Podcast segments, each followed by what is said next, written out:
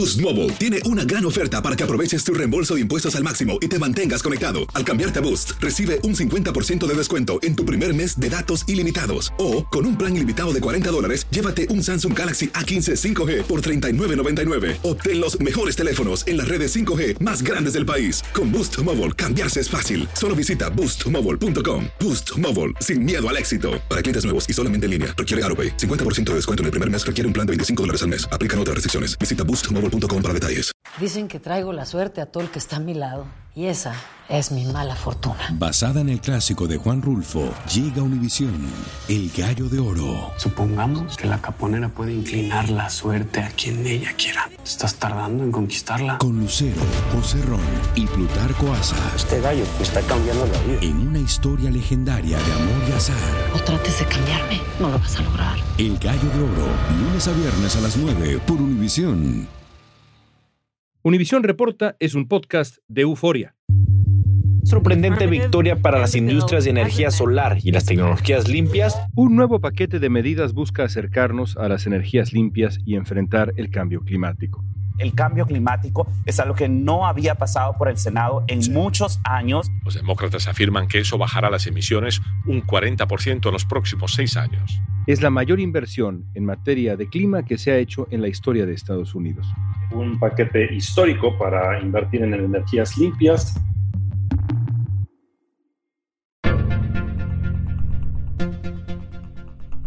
El presidente Biden firmó la nueva ley para combatir el cambio climático. Esta contempla una serie de medidas para usar energías limpias y bajar las emisiones de gases de efecto invernadero. Hoy vamos a platicar con un experto en cambio climático y economía que nos va a ayudar a entender este plan. También vamos a aclarar por qué es importante dar prioridad a las energías renovables, por si no quedara claro todavía, qué incentivos ofrece el nuevo paquete y si los objetivos que propone son alcanzables. Hoy es miércoles 17 de agosto. Soy León Krause y esto es Univisión Reporta.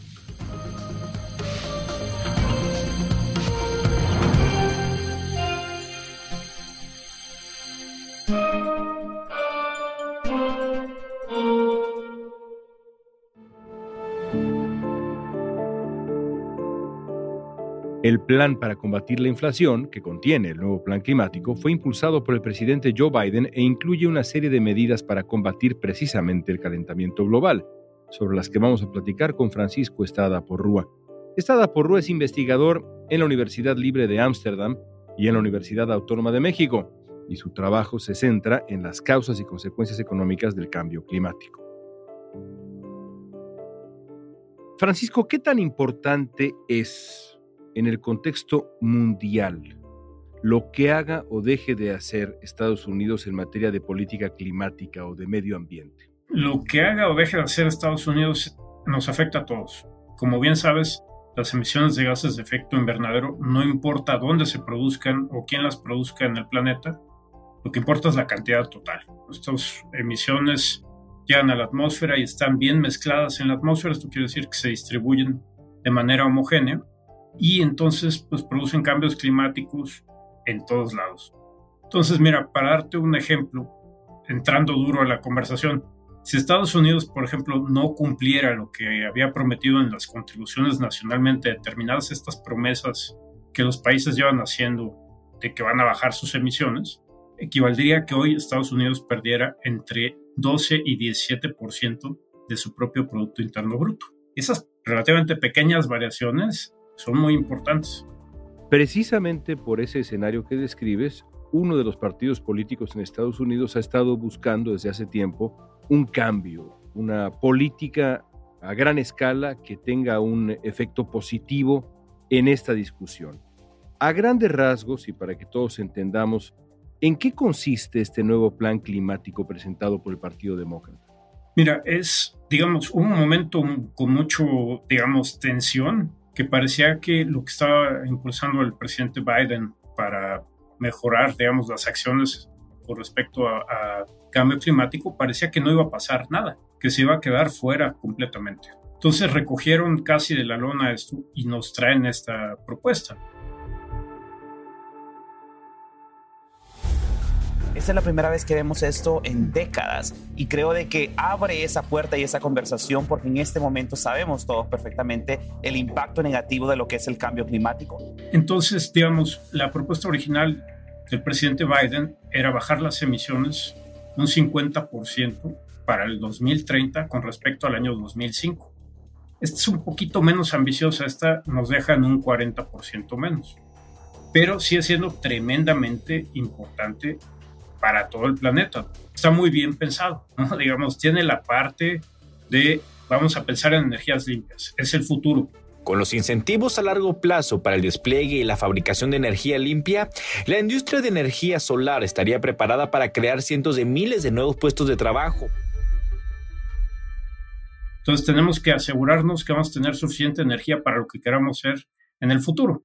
Entonces tienen todo un plan para desarrollar estas energías limpias, la solar, la eólica, etcétera, etcétera, ¿no? Y cómo hacer que esto vaya entrando, digamos, en la sociedad, que la sociedad lo vaya, digamos, asumiendo, ¿no? Y mostrándoles que esto tiene unos beneficios muy importantes. Pero no para ahí, se sigue con la parte de transporte. El sector transporte es el que emite más en Estados Unidos, es el sector más importante en emisiones de gas de efecto invernadero. Y tiene también un plan muy ambicioso de estarse moviendo a coches de cero emisiones en el coche, ¿no? El coche no produce emisiones. Y no solo para, digamos, automóviles privados, sino también para la parte de transporte en general, muy ambicioso también. El plan climático contempla una inversión de 375 mil millones de dólares. Este dinero se usaría en reembolsos de energía para el hogar, fondos para la construcción de fábricas de tecnología de energía limpia, promover prácticas agrícolas respetuosas del clima y reducir la contaminación en las comunidades minoritarias, esto entre varias otras cosas. También dará créditos para los que usen coches eléctricos o paneles solares. Una inversión sin precedente para que se instalen hasta medio millón de estaciones de carga para autos eléctricos. El plan contempla dar créditos fiscales de hasta 7.500 dólares para la compra de autos eléctricos. Algunos expertos sugieren precisamente esto que tú dices, hacer más atractivo el uso de energías renovables para las clases medias, por ejemplo, mediante incentivos fiscales.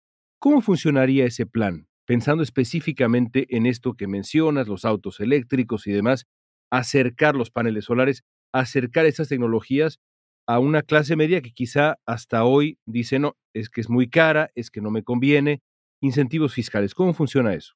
Sí, mira, ahí básicamente lo que se hace es por ejemplo, ofrecerte algún tipo de descuento en tus impuestos si tú te cambias de, por ejemplo, recibir energía eléctrica que venga de, digamos, combustibles fósiles, a que, por ejemplo, digas, voy a instalar en mi casa paneles solares. Bueno, tiene un costo, el gobierno te ayuda a instalar esos paneles, ya sea a través de estos estímulos fiscales o de alguna otra forma de incentivo.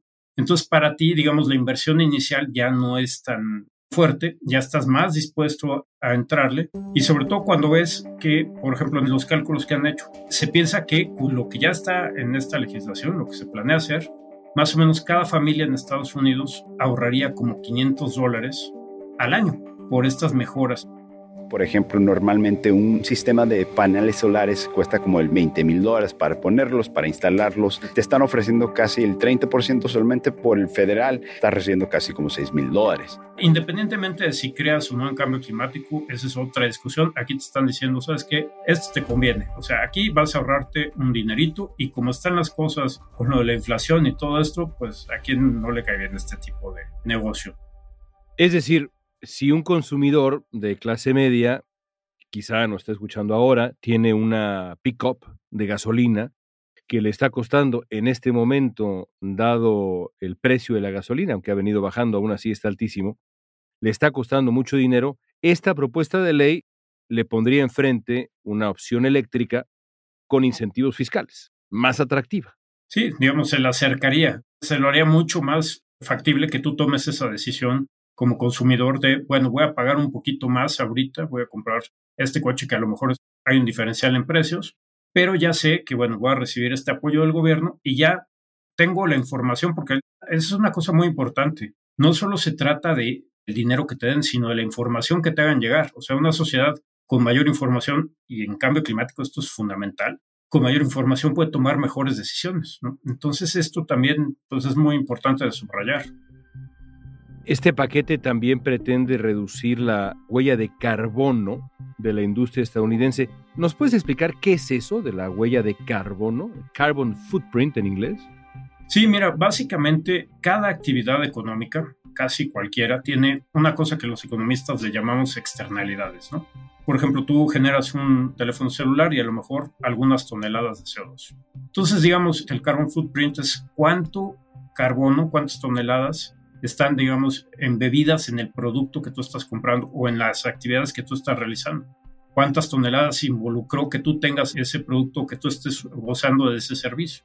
Y ahí, nada más para que se den una idea, nuestros escuchas, hay una cosa muy importante.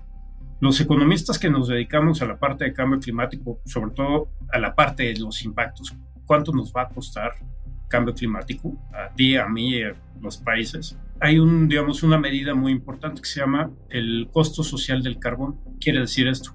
Si tú emites una tonelada más hoy, ¿cómo cambiarían los impactos durante todo este siglo? Entonces es una medida muy importante, digamos, el costo marginal en impactos para la sociedad de emitir una tonelada más. Y de pronto cuando uno se pone a ver los mercados de carbono, que a lo mejor una tonelada se vende en 70 dólares, 80 dólares o menos, 20, pues es bueno como compararlo, y cuando estamos hablando de esto de economía, compararlo con cuánto nos cuesta poner en términos de impactos una tonelada más. Y hay un rango de números de incertidumbre muy grande, pero digamos el precio más o menos donde hay consenso entre los economistas es alrededor de 100 dólares por cada tonelada. Cuando te pones a comparar esto con los impactos de cambio climático, es muy poquito, es casi nada. O sea, a lo que me refiero con todo esto es que así como es buen negocio a lo mejor para los consumidores cambiarse de energía convencional a energía limpia porque se ahorran dinero, para los gobiernos y para todos en general, es muy buen negocio que empecemos a hacer estas cosas y que las hagamos muy rápido porque digamos la cantidad de impactos que tenemos en el futuro si no hacemos nada es enorme. Además de incentivos, el nuevo plan climático también contempla el pago de multas y nuevos impuestos. Al volver, vamos a ver cuáles son.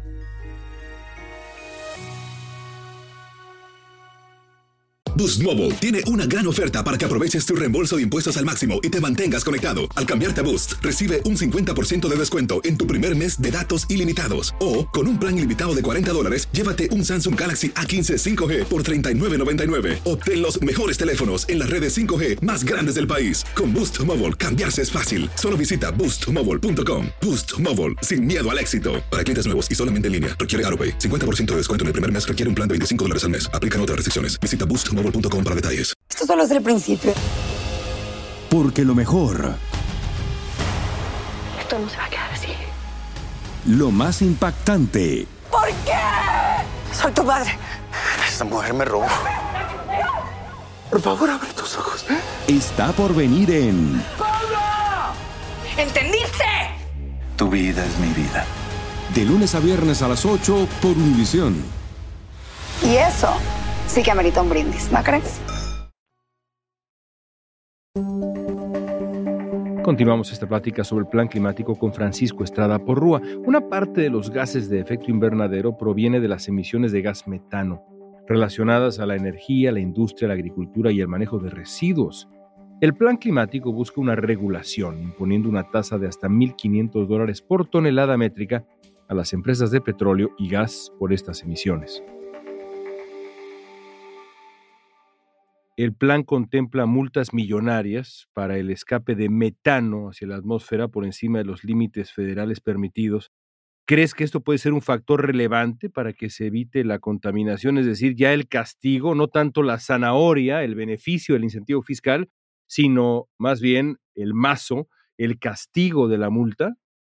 Yo creo que se complementan muy bien, ¿no? Porque, por ejemplo, este tipo de fugas de metano es la cosa típica por la cual tienes estas emisiones fugitivas de metano, ¿no? Por ejemplo, en la extracción de gas o en la extracción de petróleo, de pronto tienes fugas.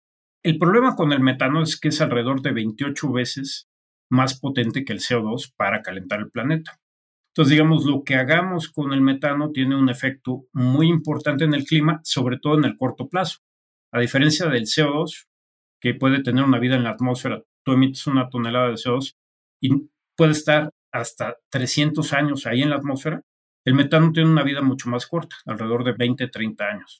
Pero mientras está ahí, calienta muchísimo. Entonces, hay una cosa que es muy importante y por eso digo que también se complementa, es que en el corto plazo a lo mejor nos resulta difícil implementar políticas sobre CO2 por lo pegado que está a la economía, pero podemos hacerlo en otros gases de efecto invernadero como el metano, que nos dan la oportunidad de reducir, digamos, el calentamiento en el corto plazo, digamos, en los próximos 10 años, y nos da un poquito más de tiempo para encontrar otras tecnologías. Y esta manera de, digamos, crimen y castigo también funciona muy bien, lo hemos visto. La manera más eficiente de hacer esto, todos los economistas están más o menos de acuerdo en esto, sería poner un impuesto al CO2, a los gases de efecto invernadero, parejo para todo el planeta. El carbon tax. El carbon tax. Y el carbon tax tendría que ser igual a esto que yo te decía del social cost of carbon, el costo social del carbón. Ese tendría que ser el precio de ese impuesto. ¿Cómo funcionaría, por ejemplo, si de un día para otro tú, Francisco, pudieras imponerlo? Abres ahí una cueva y tienes la lámpara de Aladino ambiental y puedes imponerlo un día para otro, ¿cómo funcionaría? Pues mira, todo lo que, digamos, vas a pagar por tu huella de carbono, básicamente. O sea, las toneladas que tú tienes responsabilidad sobre ellas, las vas a pagar. Sería un carbon tax, por ejemplo, de 100 dólares por tonelada. Es bueno ir pensando en esto y tenerlo en cuenta, más o menos, de qué tamaño es el esfuerzo que tenemos que hacer realmente para cumplir con el Acuerdo de París y todo esto, limitar los riesgos que queremos, ¿no? Pienso, por ejemplo, en países como China o la India que insisten en que, bueno, Estados Unidos ya contaminó y sigue contaminando porque ya se desarrolló, China y la India están desarrollándose y ellos dicen, bueno, nos toca a nosotros contaminar, porque es lo que se necesita para crecer. Un carbon tax diría, perfecto, quieres hacerle daño al planeta, paga. Exactamente. Y es que, mira, otra vez volviendo al punto de vista de un economista, lo de las externalidades. Tú quieres generar algo, por ejemplo, riqueza. Bueno, cada dólar que tú generas viene acompañado por cierta cantidad de emisiones de gases de efecto invernadero. Esa es una externalidad, ¿no? Algo que causa un daño sin querer. No era tu intención. La manera de arreglar esto es internalizar esa externalidad, es decir, ese daño que no está pasando por el mercado, que no lo reflejan los precios, vamos a meterlo para que entonces tú cuando compres, por ejemplo, tu teléfono celular nuevo, en vez de pagar lo que tengas que pagar, te va a costar tantos dólares más porque ya trae, digamos, los impactos que ese consumo va a implicar para pues, todos nosotros en el planeta y las generaciones que vienen. El año pasado, el gobierno de Joe Biden volvió al Acuerdo Climático de París, que había sido abandonado por el gobierno anterior, y anunció que Estados Unidos planeaba reducir sus emisiones de gases de efecto invernadero para el 2030. Los gases de efecto invernadero atrapan el calor en la atmósfera y contribuyen, como sabemos, al calentamiento global. Uno de los objetivos clave de este plan climático recién aprobado es reducir esas emisiones. La gente que no sabe, pero las compañías de electricidad usan como carbón, gasolina, diésel para darle electricidad. Para lograr mejoras ambientales, el plan ofrece miles de millones de dólares en créditos fiscales a las industrias más contaminantes para ayudarlas a hacer una transición de energías fósiles a energías limpias. ¿Qué tan real es eh, que ocurra lo que los demócratas aseguran en cuanto a que se logrará con esto reducir las emisiones de gases de efecto invernadero en un 40% por debajo de los niveles de 2005 para 2030? Mira, hay muchísimas maneras para lograr este tipo de disminuciones en las emisiones de CO2. De que se puede, se puede. El problema con todo esto es que la política climática depende del largo plazo. Entonces ahorita estamos hablando de algo a lo mejor que involucra los próximos 10 años, si es que todo sale bien. Necesitamos pensar un poquito más allá de eso, porque por ejemplo, si tenemos algún revés en la política, por ejemplo, ahora que vienen las elecciones de medio término, hay cambios en esto. O lo que pasó, por ejemplo, con la Suprema Corte de Justicia que dijo, ¿sabes qué? Le puso límites a lo que puede hacer la EPA, por ejemplo. Si cambia el partido en el poder y este tipo de cosas, pues nos estamos acercando a la dirección que queremos. Pero digamos, todavía estamos en una situación de bastante peligro de que podamos tener estos virajes a los cuales estamos acostumbrados. Y el problema es que el cambio climático tiene una particularidad muy importante en este sentido cambio climático es un problema muy dinámico, va cambiando. Si mira, hubiéramos empezado a hacer esto en 1995, cuando fue, digamos, la primera conferencia de las partes para ponernos de acuerdo como planeta en esto, la inmensa cantidad de maneras de hacer lo que hubiéramos tenido, o sea, era otro universo de posibilidades. O sea, si no hacemos nada esta década, para lograr esta meta de 2 grados, básicamente tendrías que bajar las emisiones del planeta a cero en tres años, en dos años. Eso es políticamente y económicamente imposible. Entonces, a eso es a lo que te voy. Más nos vale que esto de que podamos bajarlo a 40% al 2030 sea realista y nos lo pongamos como una tarea que queremos cumplir, porque si no, olvídalo. Es decir, tarde o temprano había que empezar o hay que empezar a tomar con absoluta seriedad la transición hacia energías renovables, desde todos los puntos de la sociedad, no nada más las grandes industrias y demás. ¿Dirías que esta propuesta lo que hace es precisamente eso, por lo menos desde el punto de vista de la intención? ¿Tomarse en serio esa transición? Sí, sí, yo creo que es un paso adelante muy importante. Y también cuando te decía que me da envidia es porque sí tiene este componente que hemos estado hablando de mitigación que es fundamental. Pero, por ejemplo, para países como México, donde tenemos una vulnerabilidad enorme a cambio climático, esta iniciativa también tiene la otra parte, que es cómo crear resiliencia climática, cómo buscar justicia ambiental, justicia climática, cómo hacer que los que son más vulnerables estén menos vulnerables. Y entonces, pues con eso también te ahorras los impactos, ahorras los problemas sociales, ahorras, por ejemplo, también migración. O sea, hay muchísimas aristas de este problema que hay que considerar.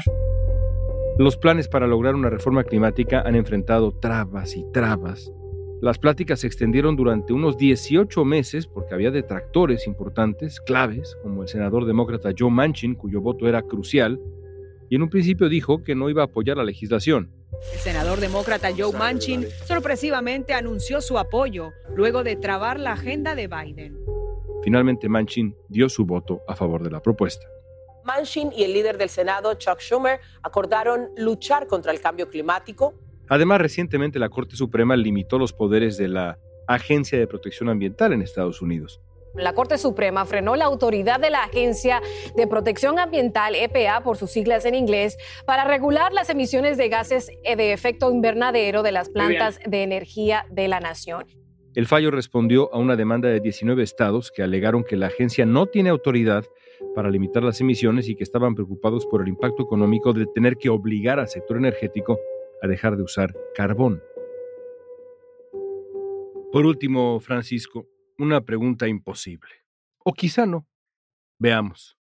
Nos has explicado de manera clara y elocuente la lógica de esto, la matemática porque los números no mienten, la matemática detrás de esto en cuanto a qué puede ocurrir si no actuamos y en cuanto a cómo conviene a los distintos actores de la sociedad una propuesta como esta. Dada esa claridad matemática, ¿cómo explicas la resistencia política a tomar acción? Mira, somos muy malos los seres humanos en varias cosas, pero en particular en las cuestiones que tienen que ver con el futuro. Tenemos esta preferencia por las cosas que son ahorita mismo y no pensar qué es lo que va a pasar, qué nos conviene en el largo plazo. Entonces, este es básicamente el problema y eso es lo que a mí me asusta. O sea, nosotros ahorita ya estamos con una temperatura global arriba del 1.1 grados con respecto al periodo preindustrial. Queremos evitar el 1.5. ¿Sabes cuánto nos vamos a tardar en llegar a 1.5? Pues alrededor de una década más. O sea, ya está a la vuelta de la esquina. Ya estamos viendo por ejemplo, las ondas de calor, pero también, por ejemplo, los inviernos súper duros que han tenido en Estados Unidos últimamente y en otras partes de latitudes medias. Todo eso está relacionado con cambio climático. Muchos de esos problemas, los que hemos estado metidos en la parte de clima, con los modelos y todo esto, veíamos que iba a pasar, sí, pero más adelante. Entonces estamos viendo problemas mucho más cercanos en el tiempo y con unos impactos muy fuertes y espero que eso sea la advertencia que necesitamos para dejar de tener esta miopía tan tonta. Porque, mira, básicamente, a lo mejor te suena un poco cursi, pero somos la única especie en este planeta con la capacidad de realmente ver hacia el futuro, generar modelos, generar conocimientos sobre cómo viene el futuro y hacer algo al respecto. Si de plano no tenemos la capacidad, pero no tenemos la inteligencia para aprovechar esta capacidad, estamos en un hoyo que no vamos, no vamos a poder salir. Y te digo, ahorita ya estamos viendo cosas muy severas relacionadas con cambio climático. Espero que esta sea la última llamada que necesitamos y no necesitemos tener una catástrofe climática, que ya algún día si quieres platicaremos de esas catástrofes climáticas, que de plano nos digan, sabes que paren esto y ahora sí tenemos que actuar al costo que sea. Gracias, Francisco. Gracias a León.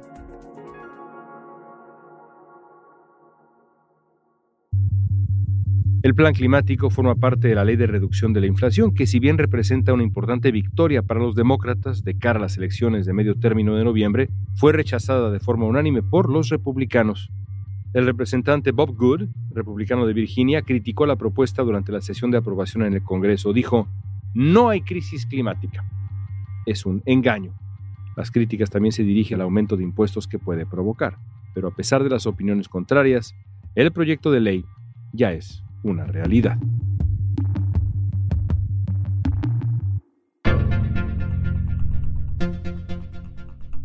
Esta pregunta es para ti.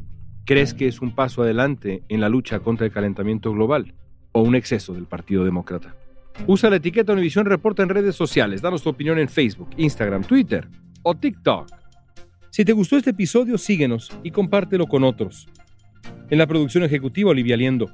Producción general Isaac Martínez. Producción de contenidos Mili Supan. Asistencia de producción Débora Montaner. Música original de Carlos Jorge García, Luis Daniel González y Jorge González.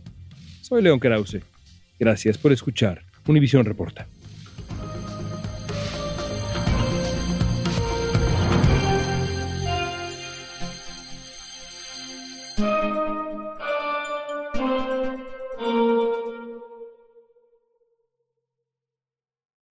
Boost Mobile tiene una gran oferta para que aproveches tu reembolso de impuestos al máximo y te mantengas conectado. Al cambiarte a Boost, recibe un 50% de descuento en tu primer mes de datos ilimitados. O, con un plan ilimitado de 40 dólares, llévate un Samsung Galaxy A15 5G por $39.99. Obtén los mejores teléfonos en las redes 5G más grandes del país. Con Boost Mobile, cambiarse es fácil. Solo visita boostmobile.com. Boost Mobile, sin miedo al éxito. Para clientes nuevos y solamente en línea, requiere AroPay. 50% de descuento en el primer mes requiere un plan de 25 dólares al mes. Aplican otras restricciones. Visita boostmobile.com para detalles. Dicen que traigo la suerte a todo el que está a mi lado. Y esa es mi mala fortuna. Basada en el clásico de Juan Rulfo, llega Univisión, El Gallo de Oro. Supongamos que la caponera puede inclinar la suerte a quien ella quiera. ¿Estás tardando en conquistarla? Con Lucero, José Ron y Plutarco Asa. Este gallo está cambiando la vida. En una historia legendaria de amor y azar. No trates de cambiarme, no lo vas a lograr. El Gallo de Oro, lunes a viernes a las 9 por Univisión.